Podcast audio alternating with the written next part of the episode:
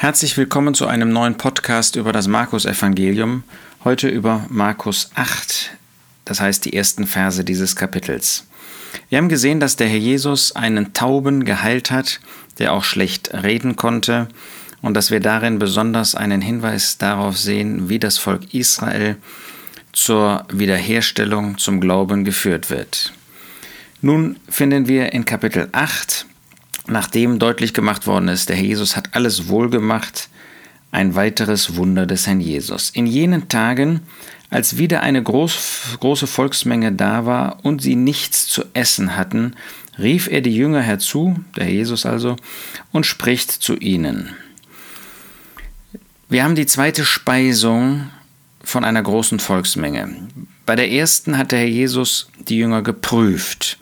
Da waren sie in der Verantwortung, inwiefern sie handeln würden. Hier bei der zweiten Speisung geht alles von dem Herrn Jesus aus. In der ersten Speisung ging es besonders um den Segen, den der Herr Jesus, den Gott, dem Volk Israel bringen wollte. Hier sehen wir jetzt, dass es ein universaler, universeller Segen ist, den der Jesus bringen wird. Er wird nicht nur alles für das Volk Israel wohl machen, sondern er wird, wenn er wiederkommen wird, und sein Reich antreten wird, wird er für die ganze Welt zum Segen sein. Das heißt natürlich für diejenigen, die ihn als Gott, als Messias annehmen. Der Jesus sagt zu seinen Jüngern, ich bin innerlich bewegt über die Volksmenge, denn schon drei Tage weilen sie bei mir und haben nichts zu essen. Der Herr Jesus sieht, wenn er kommt, wenn er kommen wird, dass da Bedürfnisse sind auf dieser Erde, dass diese Bedürfnisse nicht nur bei dem Volk Israel vorhanden sind, sondern bei allen Nationen.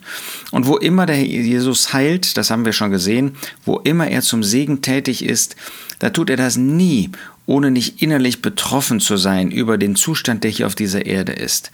Der Jesus hatte damals gesehen, was für ein elender Zustand im Volk Israel, im Land Israel war. Er wird auch heute, wenn er bei uns die Situation sieht, nicht gleichgültig daran vorbeigehen. Er sieht deine Not, er sieht deine Bedürfnisse, er sieht deinen Hunger, er sieht die ähm, ja, Notsituation, die Umstände, in denen du dich be äh, befindest, und dann ist er innerlich bewegt über jeden Einzelnen und über die Volksmenge insgesamt. Jesus sagt weiter, und wenn, sie hungrig, wenn ich sie hungrig nach Hause entlasse, werden sie auf dem Weg verschmachten, und einige von ihnen sind von weit her gekommen. Der Jesus kennt die Umstände, er weiß genau, was in dem Leben der Einzelnen los war. Er möchte nicht, dass sie auf dem Weg verschmachten. Er möchte die Bedürfnisse stillen. Er möchte den Menschen wohltun. Das war damals so, das ist auch heute so. Der Jesus möchte auch uns wohltun. Er freut sich nicht über schwierige Lebenssituationen, über äh, Verluste, über Nöte, die es in unserem Leben gibt. Er sieht, wenn da ein Verschmachten ist und da möchte er zum Segen eingreifen. Nur Markus sagt uns, dass er auch von diesen weiten Entfernungen wusste. Ja, diese Menschen waren von weit her gekommen, um den Herrn Jesus zu sehen, zu erleben. Hoffentlich kommen sie heute nicht von weit her, um uns zu erleben, sondern dass wir als Diener immer auf den Herrn Jesus hinweisen, dass sie ihn besser kennenlernen, dass sie von ihm lernen und dass sie von ihm auch bedient werden. Und seine Jünger antworteten ihm, woher wird jemand diese hier in der Einöde mit Brot sättigen können? Die Jünger sind immer noch sehr irdisch gesonnen. Hatten sie nicht diese Speisung der 5000 erlebt? Haben sie nicht gemerkt, wie der Herr Jesus jede Not stillen kann? Und jetzt fragen sie schon wieder, woher wird jemand hier in dieser Einöde Brot geben können? Sind nicht auch wir oft ähnlich diesen Jüngern, dass wir erlebt haben, dass der Jesus geholfen hat. Wir erwarten nicht äußerlich Wunderbares. Das ist die absolute Ausnahme heute. Der Jesus tut auch heute noch Wunder und er kann Wunder tun, er ist derselbe, natürlich. Aber wir leben in einer Zeit, die nicht durch äußere Macht und Herrlichkeit und Kraft geprägt ist, sondern wo der Herr Jesus besonders an den Herzen wirkt. Und haben wir das nicht erlebt? Da ist eine Not in unserer Familie und wir haben vorher auch Nöte gehabt. Haben wir nicht erlebt, dass der Jesus zum Segen eingreifen konnte und eingegriffen hat? Haben wir noch dieses Vertrauen, dass das, was wir bei anderen erlebt haben, dass er das auch in unserer Familie, in unserem Fall tun kann?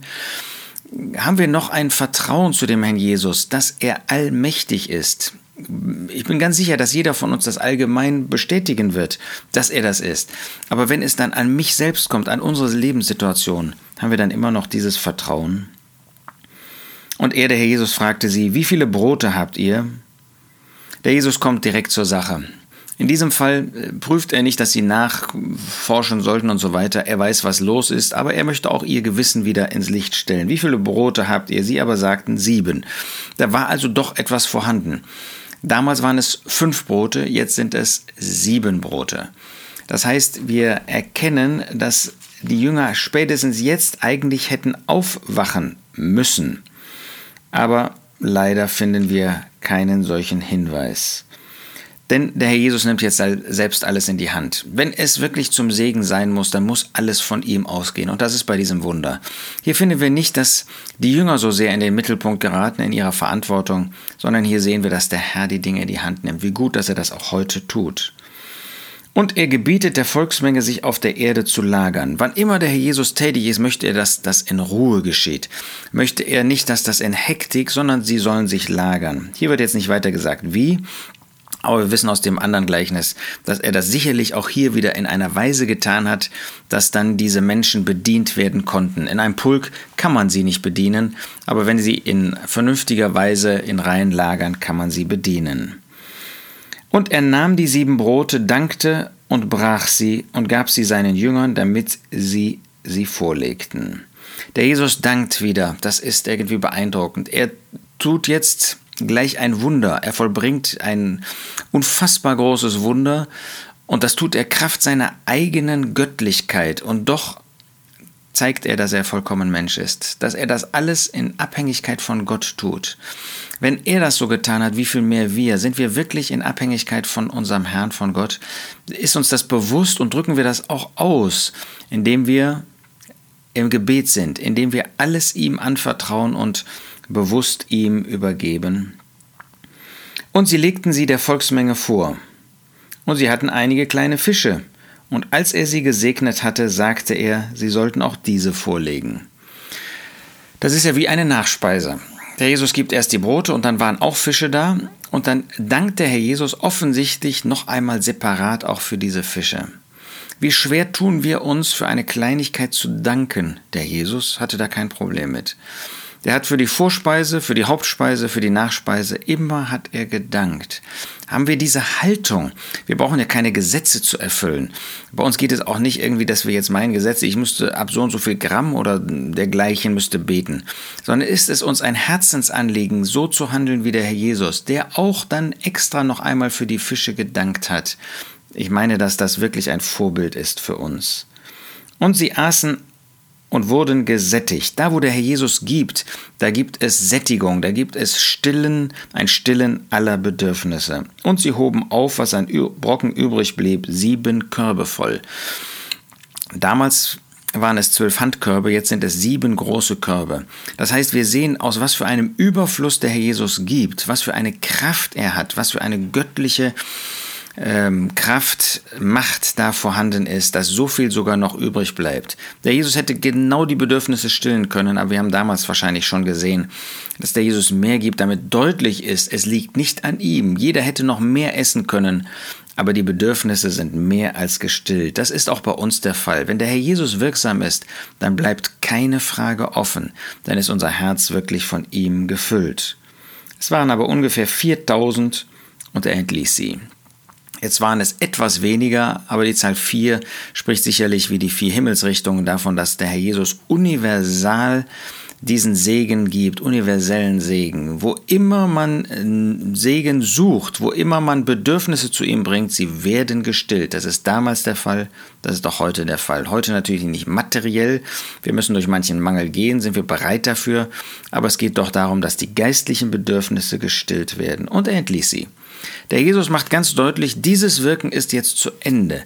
Und wir müssen auch akzeptieren, wenn der Herr Jesus einmal einen Stopp setzt und sagt, so weit habe ich das jetzt getan und jetzt ist etwas anders an der Reihe. Er weiß den Anfang, er weiß das Ende. Er segnet.